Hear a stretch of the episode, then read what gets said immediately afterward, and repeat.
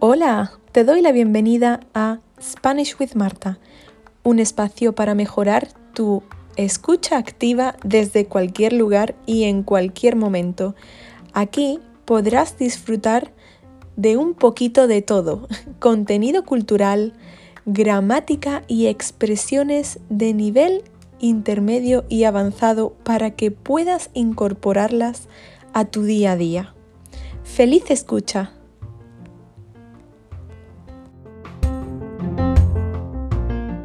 Hola a todos, bienvenidos un día más. ¿Qué tal? ¿Cómo estáis? Siento, lo primero, siento haberme tomado una semana de pausa, break, pero ahora que lo pienso, dije que cada episodio saldría cada dos viernes, por lo tanto no me he tomado ninguna pausa. Así que vamos a ver, a mí se me ha hecho desde luego largo os echaba de un poquito de menos. Pero bueno, voy a introducir el tema de hoy. ¿De qué vamos a hablar hoy? Pues para seguir la línea de algo que me encanta, que son dos cosas, enseñar español real, el que hablamos día a día, más neutral o más coloquial en España, España peninsular, que es el español que conozco de primera mano, y por otro lado de Estopa. Estopa, ¿qué es esto? es mi banda favorita, o mejor dicho, grupo de música favorito. Es lo mismo, solo que en español solemos decir más grupo en lugar de banda. No sé, me suena muy inglés. Eh, la palabra banda. El caso es que mi grupo favorito de todos los tiempos es Estopa. ¿Y quiénes son ellos?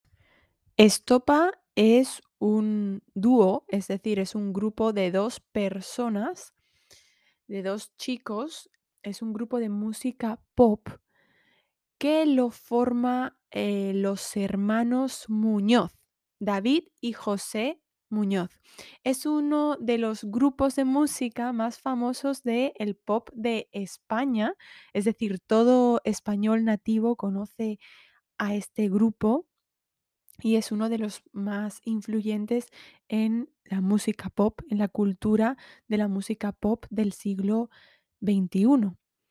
Y voy a analizar, puesto que me he inspirado en una unidad didáctica que creó Profe DL, que es un blog para enseñar español, que está genial. Desde aquí mm, les doy el mayor crédito. Mm, la verdad que estoy muy agradecida por sus materiales y cuando vi este de Estopa, que lo he, lo he trabajado con alguno de mis alumnos de nivel intermedio, aunque esto es más o menos intermedio avanzado, en mi opinión, por el léxico coloquial que vamos a ver, ¿vale? La raja de tu falda es una de sus canciones más famosas, de sus primeros éxitos, hits, porque forma parte de su, de su primer álbum. estos chicos empezaron en 1997 o el 99, creo. Entonces, La raja de tu falda es una de sus primeras canciones y quizás la más famosa, aunque bueno, os recomiendo también la canción de Vino Tinto, Tragicomedia, Mm, como camarón. Las voy a poner luego en el blog para que les echéis un vistazo si, si os apetece. Entonces, la raja de tu falda. ¿Qué vamos a ver aquí? Vamos a empezar con el primer extracto de la canción, la palabra que voy a analizar yo me moría por verte, mi única idea era camelarte. La primera palabra es camelar, camelar a alguien. Dice, mi única idea era camelarte. Yo quería camelarte. Camelar a alguien es una palabra que se utiliza sobre todo en España, que proviene del calé, del español gitano, como muchísimas otras palabras, este verbo significa conquistar a alguien del tipo querer ligar con alguien. Esto también es coloquial. Es decir, querer seducir a alguien, seducir a alguien, conquistar a una persona. Entonces, él dice que quería camelar a la chica. 40 por meridian. Llegamos tarde para no variar y el tío del garito está mosqueado. Porque aún no hay nada montado y la gente entra que te entra. Bueno, pues un tío, eso quizás sí lo sabéis, es un hombre, es una manera coloquial, no es el, el hermano de tu madre o de tu padre, ¿no? No es tu tío. Un tío es un chico, una forma de decirlo eh, de manera coloquial. El tío del garito, el garito es una forma también muy coloquial de llamar a un bar. Se puede decir garito. No sabría decir si ahora está en desuso. Yo no uso mucho la palabra garito, pero se ha usado muchísimo y a día de hoy pienso que se sigue usando. Se puede decir garito o bar. Es decir, eso es, un bar. Está mosqueado. Está mosqueado. Mosqueado es el participio, el adjetivo, la manera, el estado en el que está ese hombre, es decir, enfadado, enfadado, mosqueado, realmente aquí han eliminado la letra D del participio, mosqueado, mosqueado. Es una forma relajada de decirlo. Entonces, está enfadado, mosqueado. Mosqueado también, el verbo mosquearse es enfadarse. En español coloquial, mosquearse, enfadarse. Porque aún no hay nada montado. Porque aún, es decir, todavía no, todavía no, aún no, todavía no hay nada, nada montado. Aún no hay nada montado. Montado. Lo mismo, ha eliminado la D del participio. Nada montado. Bueno, pues algo montado es algo armado.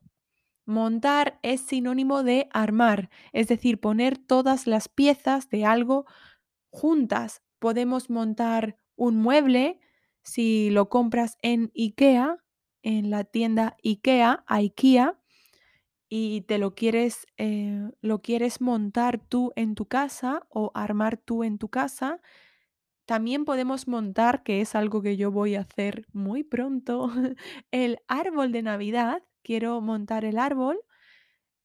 También podemos decir poner, poner cosas. Montar es eso, establecer todas las piezas juntas. Entonces, el tío del bar, vamos a traducirlo a un español un poquito más neutro el hombre del bar, el tío del garito, el hombre del bar está enfadado porque aún no hay nada montado. Aún no hemos montado nada. No hemos puesto nada, ni las luces, ni, ni los altavoces, speakers. No hemos puesto nada y a lo mejor tenían prisa, porque luego dice, la gente entra que te entra. La gente entra que te entra. Es decir, la gente entraba en el bar y todavía no habían puesto nada, montado nada. Y, mm, y algo así, no sé qué más viene. Bueno, realmente sí lo sé. eh, soy un poquito friki y me sé la letra de memoria, pero no os la voy a eh, recitar yo.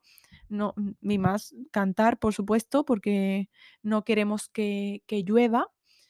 Así que nada, la siguiente frase. Y la gente entra que te entra. Y yo enchufa que te enchufa. Mi hermano prueba que te prueba. Y esto se escucha o no se escucha. El calor de la gente alma del ambiente. Los focos deslumbrantes son muy potentes. El público delante, muy expectante. Caliente, caliente. Lo siguiente es un, lo siguiente es un adjetivo, potente. Algo potente es algo fuerte. Por ejemplo, la música está muy potente. que retumba, los altavoces están muy potentes o la música está muy potente, las luces son muy potentes. De hecho, la frase que ellos dicen es, los focos deslumbrantes son muy potentes.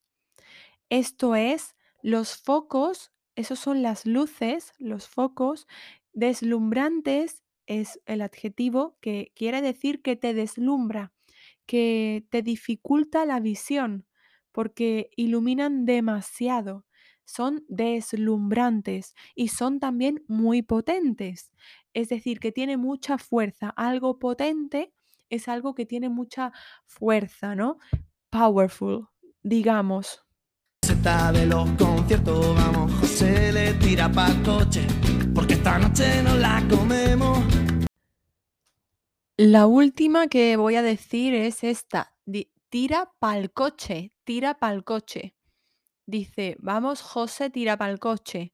Tira pa'l coche es un- una forma eh, imperativa, está en modo imperativo, es lo mismo que decir ve al coche, ve al coche. El verbo ir, ve al coche. Bueno, tirar es una forma muy coloquial de decir ir también en español. Entonces, tira pa'l coche. Y claro, eh, normalmente va seguido de pa. Pa, que realmente es la preposición para, pero nosotros la acortamos. La acortamos en el lenguaje coloquial, por supuesto, pa. Pa es para, tira para el coche. Eso sería, tira para el coche. Pero nadie dice tira para el coche. Algunas veces sí decimos ese para completo, pero para mm, economizar el lenguaje decimos eh, pa, pa el coche. Y claro, pa va seguido de el. Entonces la vocal A con la vocal el, con la vocal E se junta. Por eso decimos pal.